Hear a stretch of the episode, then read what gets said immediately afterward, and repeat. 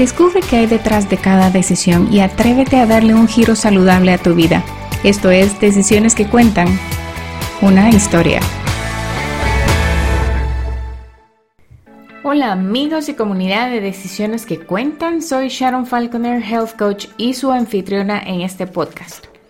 El día de hoy tenemos como invitada a Ligia de Dávila y estaremos conversando sobre la salud emocional y cómo todo lo que hemos vivido desde que fuimos concebidos en el vientre de nuestra madre afecta nuestra vida de pareja y de familia. Ella nos relata esto a través de su historia. Estoy segura que muchas personas se sentirán identificadas con alguno de los sucesos y acontecimientos que se mencionan en la conversación. Ligia es coach ontológico cognitivo conductual, fundadora del Ministerio Vida Integral Plena, conductora del programa Plena y Bendecida que se transmite en el canal 27, capacitadora y conferencista de temas de sanidad integral. Y si te gusta este episodio, compártelo con familiares y amigos para que juntos podamos hacer crecer la ola de salud y bienestar y todos podamos disfrutar de una vida plena y bendecida. Puedes visitar mi página web decisionesquecuentan.com en donde encontrarás recursos gratis que te ayudarán a mapear un estilo de vida saludable.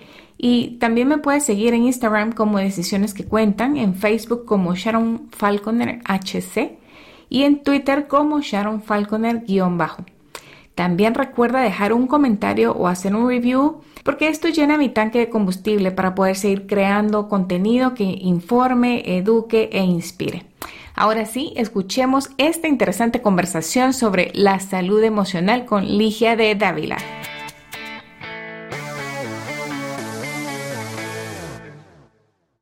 Hola Ligia, qué gusto tenerte el día de hoy en el episodio del podcast de esta semana. Eh, va a ser un gusto para nosotros conocer un poquito acerca de tu historia porque muchas veces pensamos que la salud es solo física y no vemos que más allá de, de, un dolor del cuerpo, ¿verdad? Pero también nuestro corazoncito tiene sentimientos y nuestra mente tiene recuerdos y toda esa información a veces nos puede intoxicar. Entonces, qué bueno que vas a compartir tu historia el día de hoy. Por favor, dinos tu nombre y cuéntanos un poco de, de Muchísimas gracias, Sharon, por la oportunidad de poder compartir un poco de lo que ha sucedido en mi vida, que estoy segura que las personas que nos van a escuchar o que van a escuchar el podcast van a aprender un poquito acerca de también la salud emocional. Em, mi nombre es Ligia de Dávila, tengo 52 años. Sí me gusta decir mi edad para que... la edad es solo un número. la edad solo es un número cronológico, sin embargo yo creo que la edad también nos ayuda a que a través de las experiencias nosotros podamos crecer y poder ayudar a otros. Y eso es en realidad lo que ahora hago.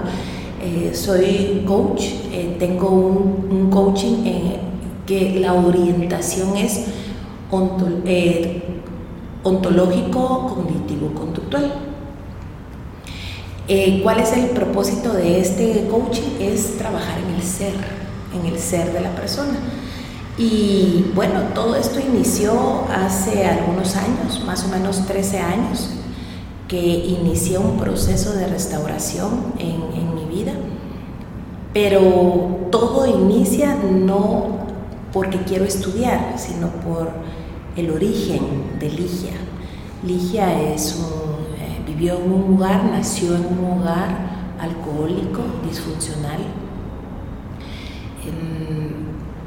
todo estaba desordenado, había violencia, había violencia verbal, había violencia psicológica, había escasez. Tú sabes que cuando hay problemas adictivos en una casa, todo se desordena, todo se quebranta, eh, hay mucha mentira, hay mucha inseguridad, hay mucho dolor. Y aunque cuando yo nací mi papá dejó de beber, eh, las secuelas, las consecuencias de ese alcoholismo eh, estaban en casa. Y cuando yo nací, pues ya mi papá no, no bebía, pero mis hermanos eran un poco mayores que yo y cuando conforme se, vamos creciendo, como no se restauró el alcoholismo como tal, porque te quiero contar algo, algo Sharon, eh, dejar de beber, dejar de drogarse, eh, dejar algún tipo de adicción, no es solamente tomar la decisión y decir, bueno, hoy lo dejo, se acabó y aquí terminó todo. Realmente es un proceso. Esto es un proceso y lamentablemente mi papá no lo pasó. Mi papá tapó la botella y no hubo proceso, no hubo restauración y eh, en el ámbito, en el ámbito de adicciones, a eso se le llama que mi papá era, seguía siendo eh, alcohólico, pero alcohólico en seco. ¿Qué significa que eh, la misma neurosis, eh, la misma conducta siguen, solo que no están unidos al alcoholismo per se, pero están unidos a, su inconsciente, al, dolor, al dolor y, a lo que no se restauró. Porque déjame decirte, yo tengo una especialización en adicciones y una de las cosas que pasa es que el ser humano, eh, si no procesa o, no entiende por qué está consumiendo algún tipo de droga, eh, la situación continúa, continúa. Porque no se ve la raíz del asunto. Por supuesto, y, ese es el punto, ese es el, ese es el punto importante. Todos los que tienen problemas adictivos, todas las personas que han pasado por esta situación es porque están tratando de llenar un vacío, un vacío de amor, un vacío de aceptación, un vacío de honra, un vacío de algo. Y como no lo logramos llenar con las cosas adecuadas, entonces empezamos a utilizar algunos paliativos. Como, que fuera la medicina que te va a quitar el dolor de ese síntoma que estás experimentando. Exactamente, entonces, ¿qué pasó? Eh, el asunto continuó, eh, había disfunción a causa del alcoholismo de mi papá. Eh, se tomaron muchas malas, él tomó muchas malas decisiones. Yo no vengo a hablar aquí de mi papá, por supuesto, porque mi papá hizo lo que pudo, pero no cabe duda que el no tomar buenas decisiones en ese momento provocó que las personas que estaban alrededor, llámese sus hijos, porque no solo éramos nosotros los hijos de mi mamá y él, sino que eran muchos más hijos. Entonces, esto, cuando mi papá entra en aparente sobriedad y empieza a darse cuenta de todas las malas decisiones tomadas y, de la disfunción que había en su vida y en la vida de todos nosotros, entonces él, eh, nosotros empezamos, eh, no él, sino nosotros, empezamos a, tomar malas decisiones a causa de lo que estábamos viviendo. Eh, como te repito, yo crecí en un hogar de violencia, de escasez, de muchas situaciones muy fuertes, muy fuertes. Eh, empiezo a, a, visitar una comunidad de creyentes y empiezo a ver que, bueno, que sí se puede vivir diferente. Sin embargo, eh, no, sano las heridas originales, no sano el, como por ejemplo, nosotras nosotras como, personas, desde que estamos en el vientre de nuestra madre, empezamos a recibir información. Eh, entiendo, yo soy la última de mi casa y mi hermano mayor me llevaba 18 años. Bastante diferencia. Muchísima, muchísima y de alguna manera, sin querer, hubo rechazo hacia, hacia mí, no por por lo que yo era, sino por la situación de un embarazo ante las circunstancias que estaban sucediendo en casa. Entonces, si, no, si nos damos cuenta, nosotros desde, desde pequeños, dependiendo del medio ambiente en donde nos encontremos, el estado de salud físico, emocional y espiritual de la mamá que está, está permitiendo que ese bebé crezca, eso va a influir tremendamente desde ese momento va a influir en la persona o en el bebé que está creciendo dentro de su vientre. Es que increíble esa, esa conexión, ¿verdad? Y, y, tienes toda la razón en eso porque yo he leído también de que cuando una mamá está embarazada y mm, tiene cierta forma de alimentarse o no, esa forma de alimentarse, de recibir la epigenética, que es todo el medio ambiente que tú estás hablando, hacen que el bebé reciba cierta genética.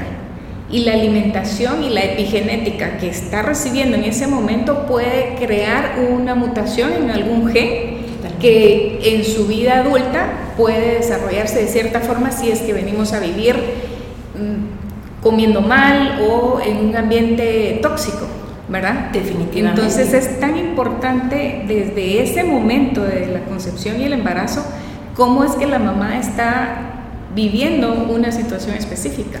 Definitivamente, y eh, tengo la oportunidad de compartir con muchos profesionales, gente que trabaja PNL, que trabaja neurociencia, psicólogas, psiquiatras, coach, y, todas llegamos a, ese, a esa conclusión, ¿verdad? cualquier cosa que pudo haber pasado dentro del vientre si nosotros nos hacemos responsables de hacer los cambios pertinentes, eso va a suceder. Pero necesitamos tener el conocimiento, definitivamente. Y para eso son estos episodios del podcast y los, los, programas de televisión que tienes tú también. Sí, sí. Pues, pues bueno, y fíjate que entonces, eh, sin duda alguna, fui influenciada, fui rechazada por mis hermanos, no por mí, no por Ligia, sino por el, acontecimiento de un embarazo en una situación tan complicada.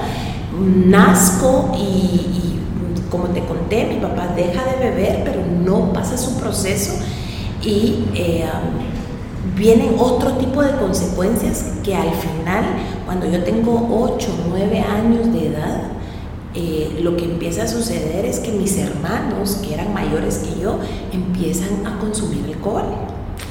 Entonces... Se repite el ciclo. Se repite el ciclo, empieza una situación súper, súper fuerte porque ya no está mi papá, porque mi papá se separa definitivamente de mi mamá. Mi mamá viaja a los Estados Unidos por la situación tan fuerte y yo me quedo con mis hermanos. Y esto trae otro, otra cantidad de situaciones tremendas donde veo, sigo viendo violencia, sigo viendo escasez, sigo viendo abuso.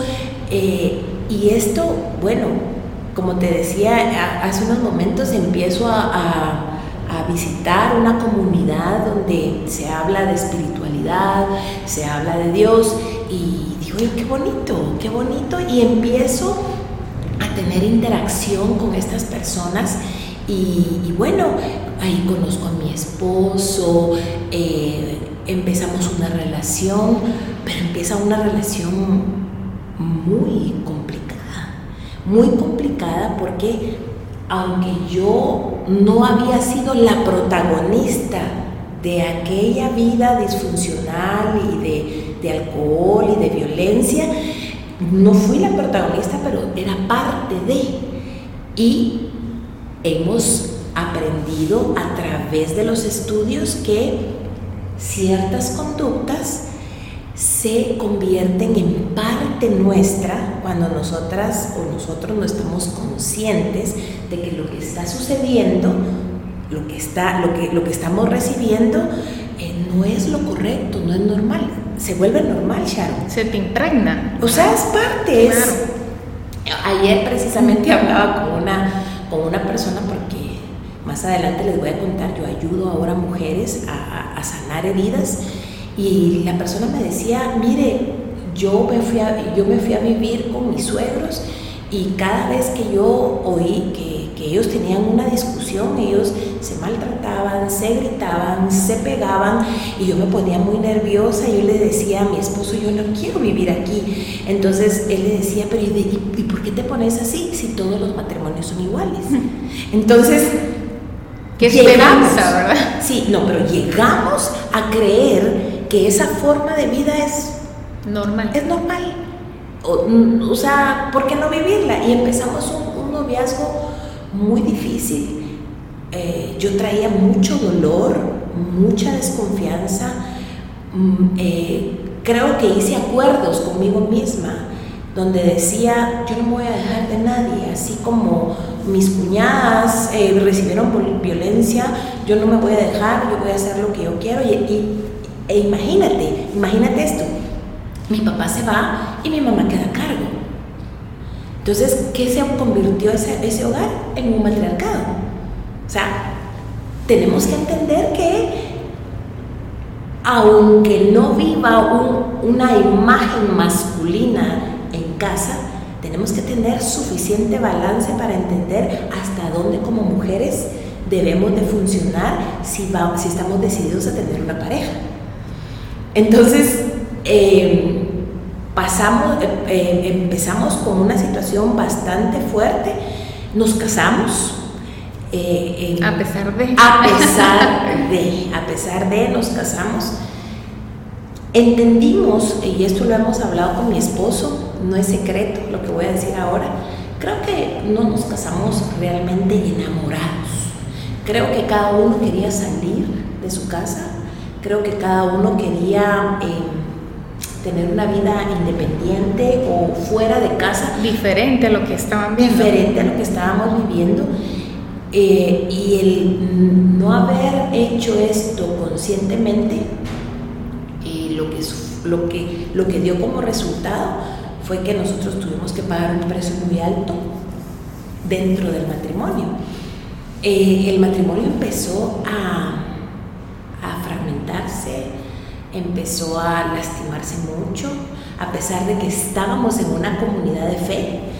Em, empezamos a vivir apariencia, empezamos a, a desanimarnos en nuestra casa habían problemas muy fuertes y nuestros hijos escuchaban, miraban y de todo eso que pasó en el pasado, esto es lo que más me dolió, ¿verdad? Mis hijos. Eh, en un momento de crisis, hace 13 años, tomé la decisión,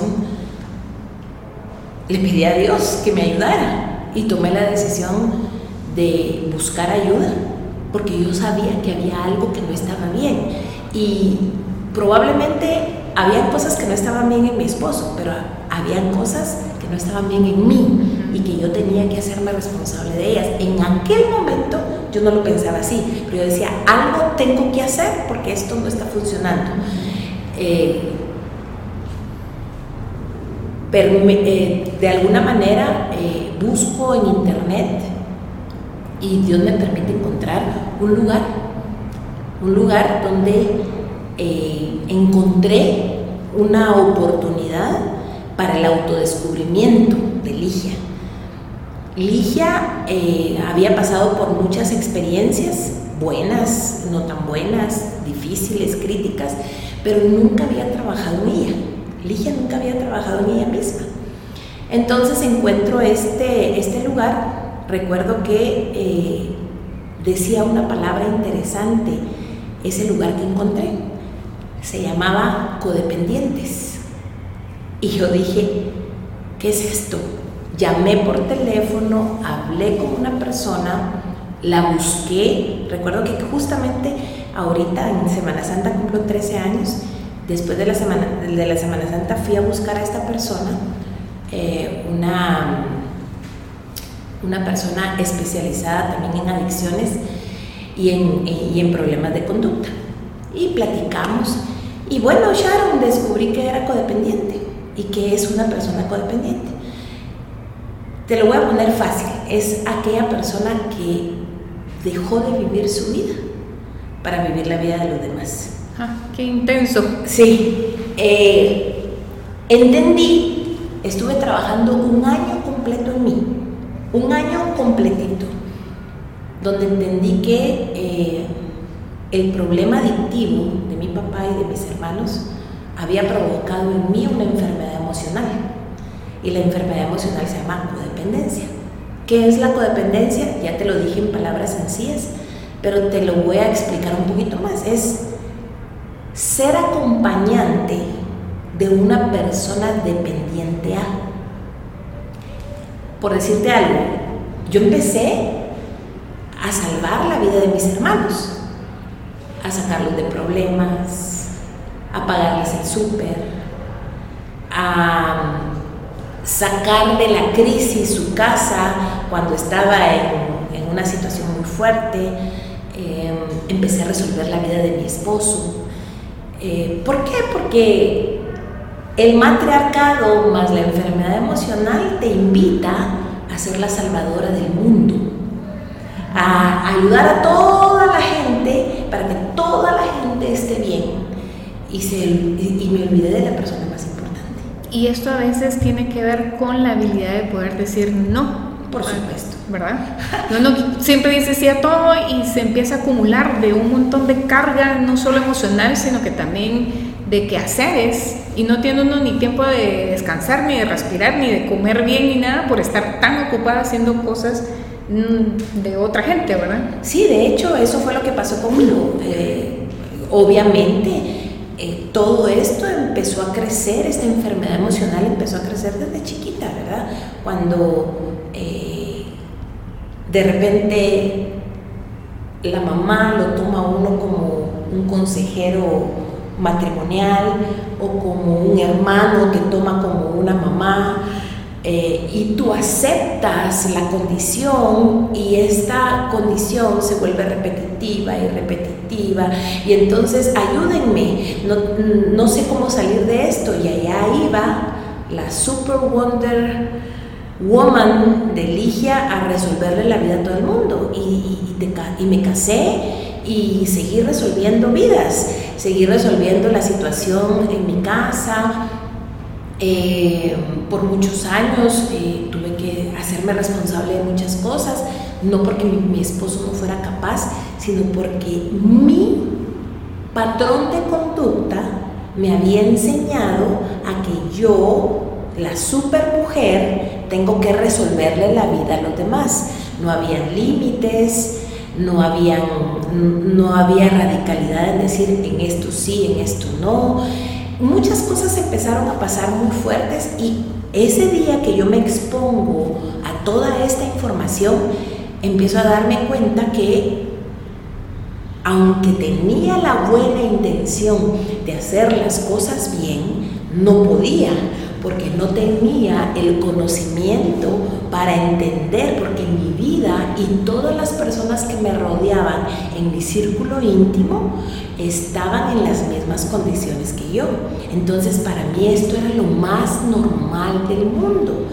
Y cuando yo sentía esa incomodidad y decía yo, eh, las cosas no deberían de ser de esta manera, deberían de ser de otra manera. Entonces, no lograba encontrar respuestas, porque no había alguien que me dijese, Eligia, estás teniendo un problema muy grande emocional y eso te está llevando a tener conductas enfermizas, inadecuadas, que están llevando a todas las personas que están a tu alrededor al borde de la dependencia tuya, no a la dependencia de ellos como seres humanos normales e independientes, sino que a, otra persona que les tuviese que resolver la vida. En eso me convertí. Fue un año muy intenso, muy, muy intenso, donde hubo mucho dolor, donde mm. pude autodescubrirme, donde pude darme cuenta de todas las fallas que tenía y que muchas de ellas no habían sido fallas porque yo las hubiese querido, se habían adquirido y eran parte de mi vida. Y este proceso de un año que, que, dices tú que lo descubriste cuando hiciste la búsqueda en internet, ¿lo hiciste acompañado de alguien o lo hiciste tú sola o cómo fue? Bueno, de hecho, como te digo, yo tuve una mentora, una orientadora. Ahora, eh, hace 13 años no le decían coach, ¿verdad? Pero ahora ya les podemos decir que son coach, las que hemos estudiado eh, esto, sabemos que son lo que la función principal nuestra al final es acompañar a las personas a que encuentren su propio su propia realidad, digamos, ¿verdad? Entonces, eh, sí, fui acompañada por una persona, mucho dolor, mucha, mucha ira, mucha ira guardada, mucha ira reprimida por cosas que nunca se hablaron. Y, y por decirte algo, generalmente el ser humano es extremista o se vuelve tímido, retraído, o, ah, no digo nada, me quedo callado, o todo lo contrario, agresiva, defensiva, ofensiva. Esa era yo, esa era Ligia. Yo era, no es de quien me las debe, sino quien me las paga. Y si tú te acercas y me decís algo fuera de lugar, aquí van a haber problemas. Entonces, eh, esa, esa, esa Ligia se, se se formó durante todos esos años difíciles y cuando me empecé a encontrar y me empecé a dar cuenta de toda la realidad y que del daño que yo estuve haciendo, primero a mí misma, a mi esposo, a mis hijos, ojo con esto, no le estoy quitando su responsabilidad a mi esposo, ni a las personas que están alrededor, porque yo te podría hablar aquí horas de todo lo que hizo mi papá, mi mamá, mi, esposo, mis hermanos, pero no ese es el punto. A, a la conclusión que yo llegué a través de todo este proceso de un año fue, yo soy responsable. Yo soy responsable. Yo soy consciente. Yo tengo que ir intencionalmente a buscar mi sanidad, no la sanidad de nadie más. Que, que tengo que aprender. Yo, yo tengo un dicho desde hace muchos años que yo les digo a las personas que llegan conmigo, tú vas a empezar a pensar en lo que piensas. Piensa en lo que piensas. Y la gente se me queda viendo extrañada y me dice, ¿cómo así? Claro, somos capaces de estar observando qué es lo que nosotros estamos pensando para que al pensar en lo que pensamos cometamos menos errores. Y esto me llevó a iniciar un proceso, como te digo, muy fuerte y luego de eso empezar a. Empecé a ayudar a mujeres. ¿Encontraste un propósito a través de eso? Por supuesto, eh, y, como tengo la oportunidad de conocer tu testimonio y el testimonio de muchas personas, muchas personas a, raíz del dolor que han vivido, eh, han surgido fundaciones, eh, asociaciones, ministerios, eh, obras sociales, causas, eh, causas buenas, porque hubo un dolor que provocó que, provocó que se que diera a luz esto, ¿verdad? Eso fue lo que pasó conmigo. Cuando yo me di cuenta que lo que yo estaba viviendo y comencé a contar mi experiencia y a dar mi testimonio, em, me empecé a dar cuenta que no era la única, que había mucha gente alrededor que estaba enferma emocionalmente y que como resultado estaba viviendo no una vida de victoria, sino que una vida de derrota. Sí, es increíble y me encantó algo que dijiste hace un rato en donde dices claramente que uno es el responsable de, de su sanación, ¿verdad? Y así es con todo, o sea, yo soy responsable de mi salud, yo soy responsable de mi felicidad, yo soy responsable de la sanidad emocional que pueda tener mi cuerpo, o sea, yo soy responsable, no puedo esperar ni pretender que alguien más venga a hacerme feliz o que alguien más me cure esta situación, este síntoma, este padecimiento o, a que alguien más venga y trate de hacerme sentir mejor porque pase esta situación. O sea, yo soy la que tiene que tomar las riendas y el control de mi vida.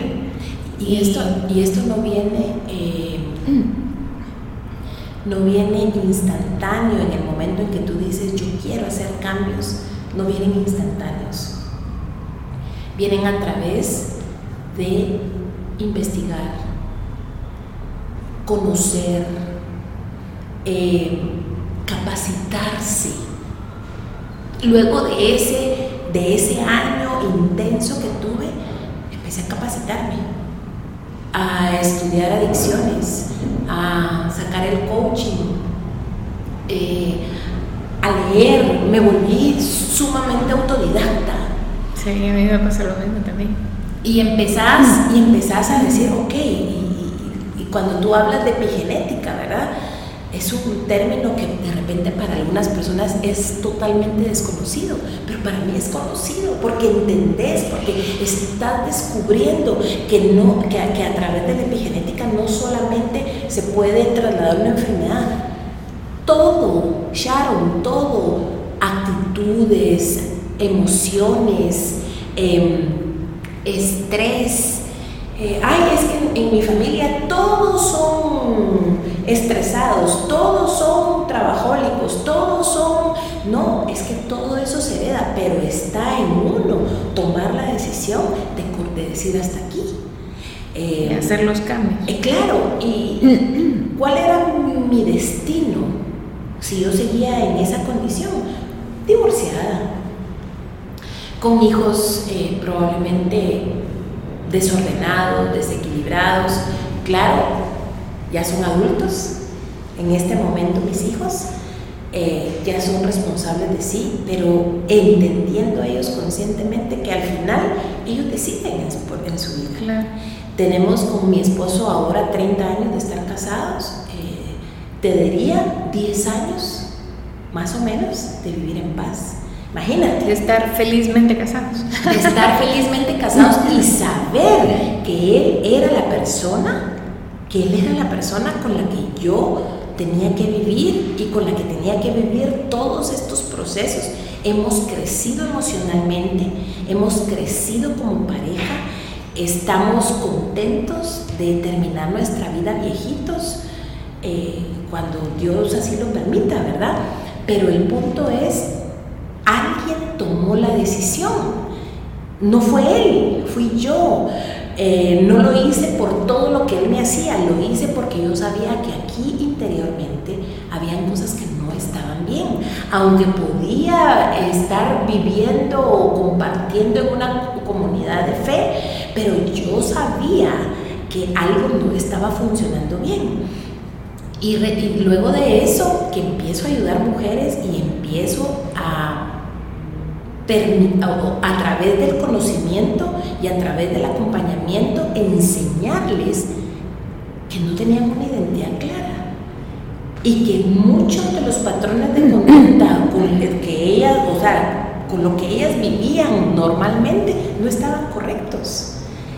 Y empezar a ver cómo luces se empiezan a encender a través de un consejo tuyo, a través de una palabra de ánimo, a través de decirles, no tengas pena, a mí también me pasó. Lo que, lo que estás viviendo, no, no sientas vergüenza, háblalo, pide ayuda, porque todos en algún momento necesitamos ayuda.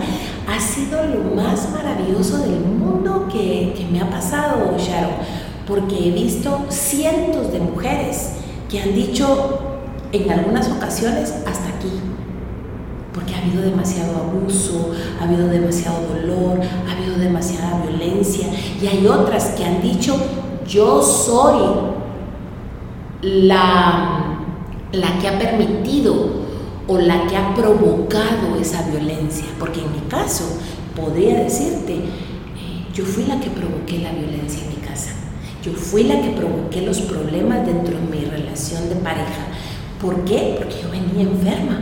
Yo venía de un hogar donde todo era a, base de, violencia, de manipulación, de mentira, de agresión. Era una cosa tremenda. Entonces, de verdad, estoy muy agradecida por, esto que, que me ha sido regalado, porque ahora puedo ayudar a muchas. Claro, y me pareció tan interesante cuando mencionas eso de que entraste al matrimonio y con cierta mentalidad de, que no ibas a permitir algunas cosas. Y yo recuerdo en algún momento, porque yo tuve situaciones también difíciles, yo creo que todos hemos tenido situaciones difíciles en nuestros hogares de niños, ¿verdad? Eh, unos más que otros probablemente, pero la situación que uno vivió es la peor situación para uno, aunque otra persona haya tenido una situación más difícil, ¿verdad? Pero uno lo califica conforme uno lo siente. Y entonces yo recuerdo que también entré al matrimonio diciendo, ay, no, pero yo sí no voy a permitir que me hagan esto y aquello y aquello y, y eso, Y entonces el, primer problema que tengamos, pues, pues, cada quien por su lado y ahí se acabó el cuento, no hay complicación, ¿verdad? Pero realmente esa no es la función de un matrimonio y eso no es lo que nosotros prometemos ante un altar. Y entonces si estoy prometiendo, mi esposo tenía otra visión eh, en este respecto, él por ser hijo de misionero pues eh, estaba como más claro y tenía un ejemplo diferente de parte de sus padres. Entonces él no iba con esa visión de si no funciona nos divorciamos, ¿verdad? Yo sí, yo creo que tú también. Igual Oscar, igual mi esposo. Entonces cuando empezamos a tener problemas, yo recuerdo que le digo a Harvey, mira, de verdad, ya, ya no, o sea, ¿para qué? Pero es por el pacto que uno ha hecho de joven por la situación que ha vivido. Y uno dice, ya se llegó esta situación, entonces mejor ya no, ¿verdad? Ya cada quien por su lado porque más tranquilos y cero problemas pero no nos estamos dando cuenta que ese es el objetivo que, el enemigo está tratando de, romper las familias y, hacer unas familias disfuncionales. Tampoco se trata de seguir viviendo en una situación en donde no vamos a ser felices, ¿verdad? Pero desde el momento en que yo asumo la responsabilidad de mi felicidad, cuando yo busco esa felicidad en mí y con la ayuda de Dios, entonces la epigenética de mi familia empieza a cambiar automáticamente. Totalmente. Y esto lo veo tan claro como cuando en el momento que yo empecé a hacer los cambios alimenticios en, mi casa. Yo tomé las riendas y el control de esto y dije, bueno, tengo, si tengo que cambiar la forma en que me siento y que mi cuerpo está reaccionando con estas enfermedades y estos síntomas, voy a empezar con la comida, que era lo más rápido y fácil que podía haber en ese momento. Y entonces empecé a hacer los cambios y automáticamente mi familia empezó a comer igual que yo. Y antes que yo le decía a Melanie, mira, porque se estaba pasando un poquito del peso ideal para ella y la, la, ropa ya no le empezaba a quedar o se le veía diferente, yo a ella en ese momento de falta de conocimiento y, y de no saber cómo manejar las situaciones, la empecé a, a, a insinuar de que agarrar ciertas dietas, le pagué nutricionista, le pagué masajes, le pagué aratología y un montón de cosas y, la pobre, sí, mamá, me, pues me seguía la, la, onda con tal de complacerme y yo veía que era infeliz y, y, no le funcionaba todo lo que yo le pagaba, invertía un montón de plata y decía, ay no, pero ¿qué está pasando aquí? ¿verdad? Que nos, pero ella era infeliz en ese momento. Y no fue cuando yo empecé a hacer esos cambios que automáticamente ella empezó y las dos éramos felices y los cambios se vieron inmediatamente en, la reacción de nuestro cuerpo. Yo empecé a dejar de, tomar las pastillas que estaba tomando en medicina y, ella em, empezó también con su salud, ya no le dolían las menstruaciones y, pues, los ovarios poliquísticos que yo los tenía y obviamente heredados por la genética. A ella le, pararon los dolores menstruales también y fue increíble ver cómo esos cambios es un efecto de dominó. De igual forma cuando hacemos las decisiones emocionales, ¿verdad? Y si mi esposo me hubiera dicho, bueno, divorciémonos, otra sería la historia que estaríamos contando el día de hoy. Pero a raíz de que él no quiso, dijimos, bueno, no nos vamos a divorciar porque tú no querés y pues yo no me voy a meter en pleitos de, de abogados y que sí, a la fuerza pero entonces trabajemos en el asunto, ¿verdad? Veamos qué cambios tenemos que hacer, qué, vamos, qué pasos son los que hay que tomar. Y, y es el efecto dominó. Correcto. Y es lo que uno espera y tener como ejemplo también a, nuestros hijos y a los nietos que vienen, ¿verdad? Sí, de hecho, fíjate que eh, sin darnos cuenta, porque me llama mucho la atención lo que tú hablabas, ¿verdad? Eh, yo la presionaba, yo le decía, haz, pon, quita, y, ella se sentía infeliz. Pero llegó un momento en tu vida, la tuya, donde tú dijiste, ok, aquí yo tengo algo aquí adentro que me dice que esto no está bien, que la medicina no es lo correcto, entonces me voy, me voy a poner a trabajar en mí y entonces, como me voy a poner a trabajar en mí, eso dio como resultado que tus emociones se concentraron en ti. O sea, ya no te concentraste en Melanie, Melanie, eh, tu, tu nena, sino que tú entendiste a través de esto, yo necesito necesito estar sana y sentirme bien en mi cuerpo.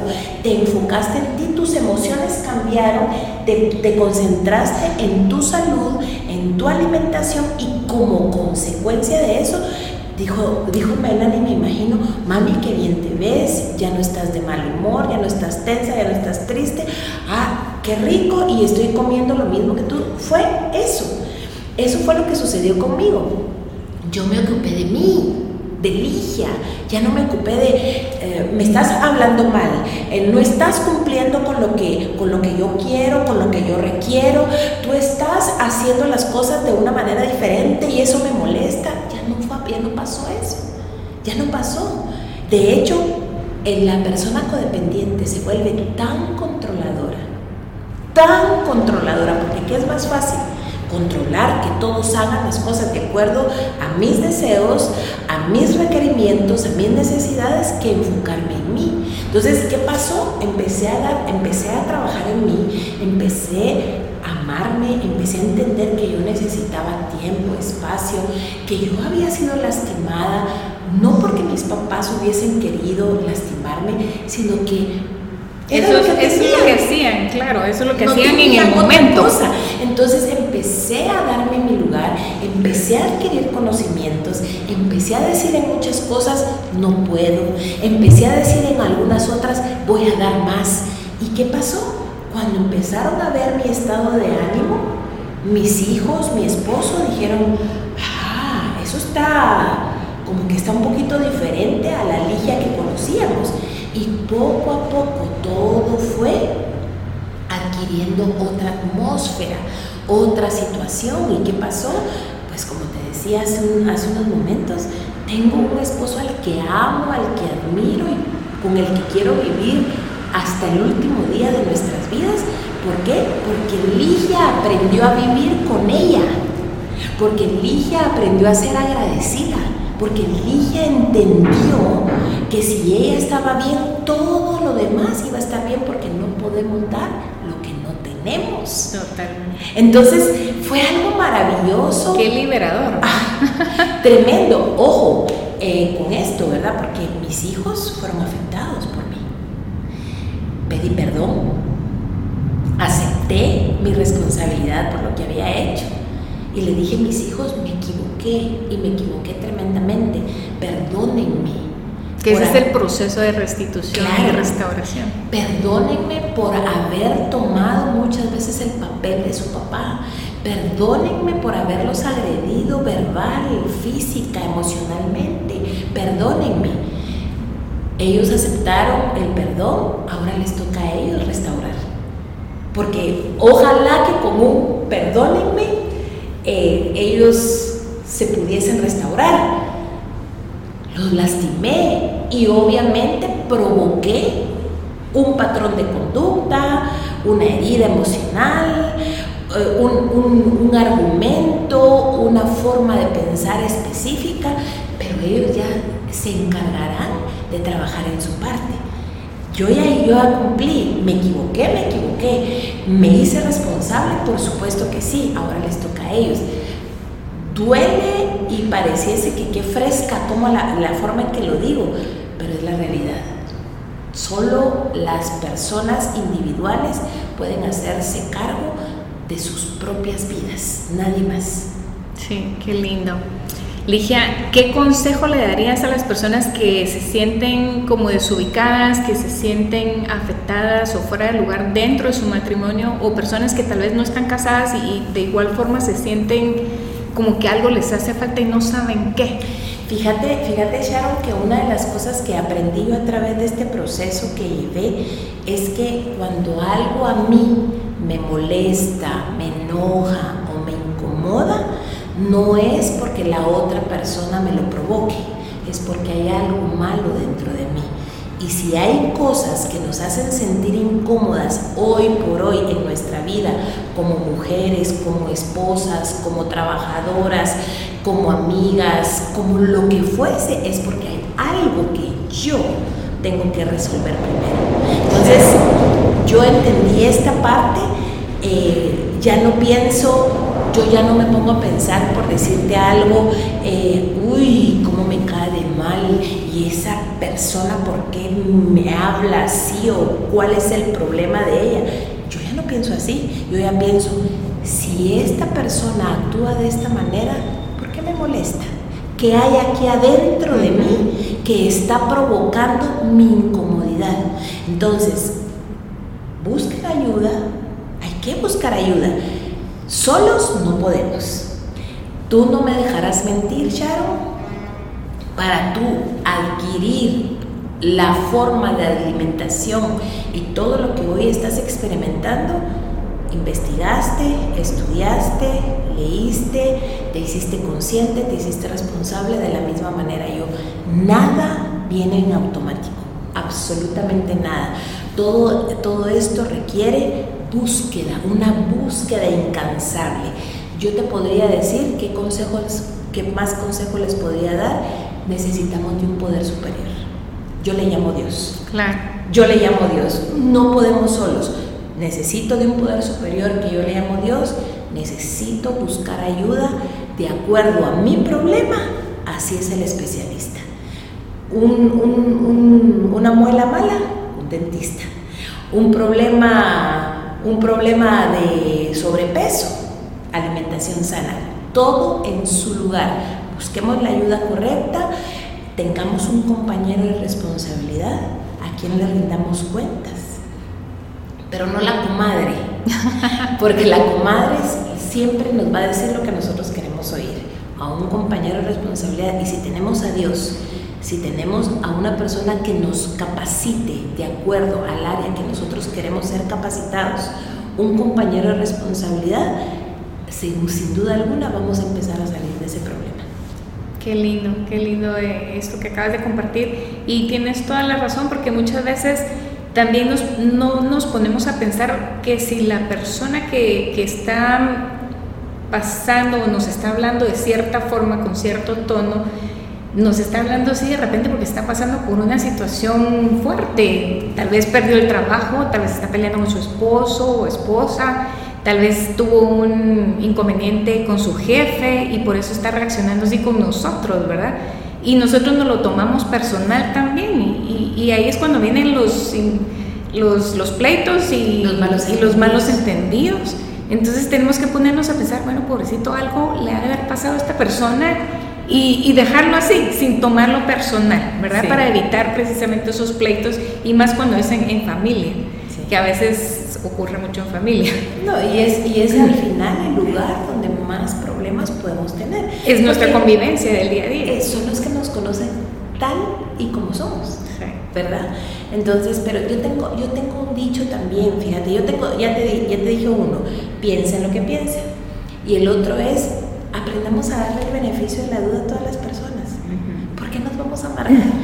¿Por qué, no, ¿Por qué vamos a pensar que alguien está en contra de nosotros? Y el tercero que le diría es, no somos el centro del universo para que todo el mundo esté pensando en querernos hacer daño. de verdad. o en hacernos sentir feliz, ¿verdad? Porque también es... También, es, tenés toda la razón.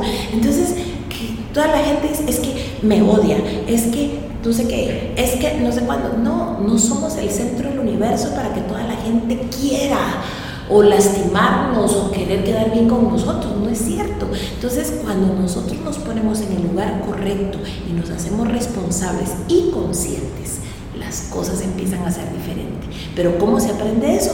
No se aprende, gracias a Dios por este podcast maravilloso, Sharon, pero no se aprende solo de un podcast, se aprende de trabajar intencionalmente para hacer cambios radicales, no en las personas que están a nuestro alrededor, sino en nosotros Excelente. Yo creo que esto pues responde un poquito a la pregunta siguiente que te voy a hacer, que es básicamente cuál es el legado que te gustaría dejarle a las personas que a través del programa que ahora tienes y a través del coaching que haces y de las personas que te conocemos así como yo, que te conocemos de hace rato, eh, quieres que, que, sepan, que tengan legado de vida.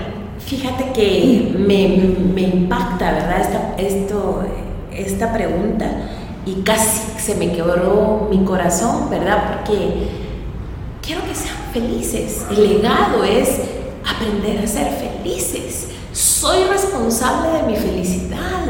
soy responsable de hacer las cosas lo mejor posible.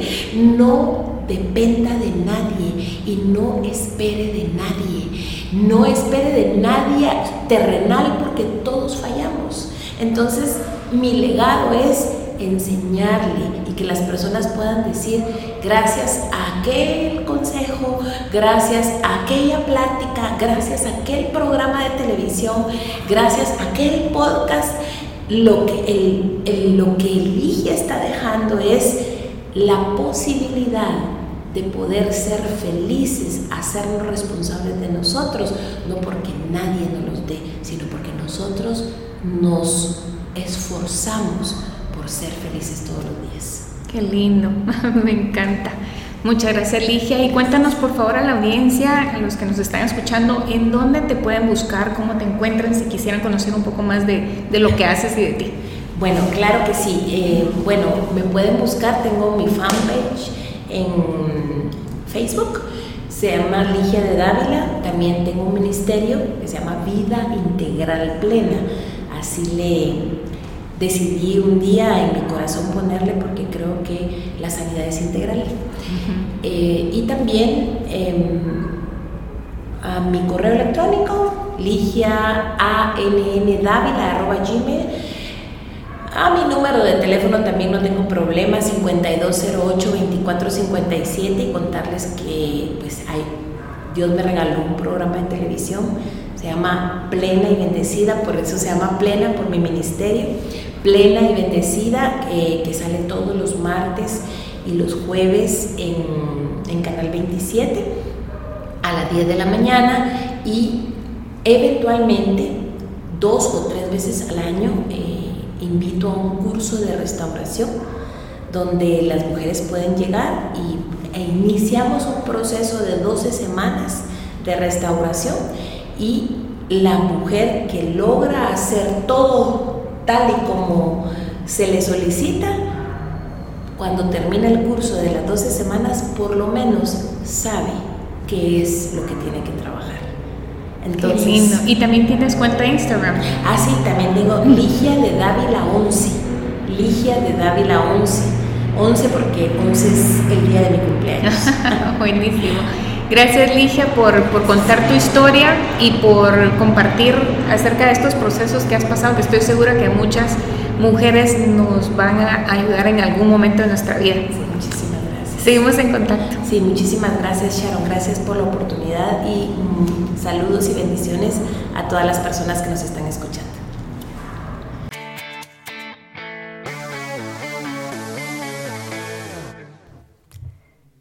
¿Te identificaste con alguna experiencia de esta conversación? ¿Cómo ha afectado tus relaciones las situaciones que has vivido a lo largo de tu vida? Y creo que la pregunta más importante es cómo has roto esa herencia, cómo has cambiado ese comportamiento o cómo has mejorado tu situación actual. Si te has sentido abrumado en relación a tu salud emocional, busca ayuda, no estás solo y el camino se vuelve mucho más fácil de caminar. Recuerda que una decisión sin acción se queda en intención, así que es hora de tomar decisiones que cuentan y contar tu historia. Hasta la próxima.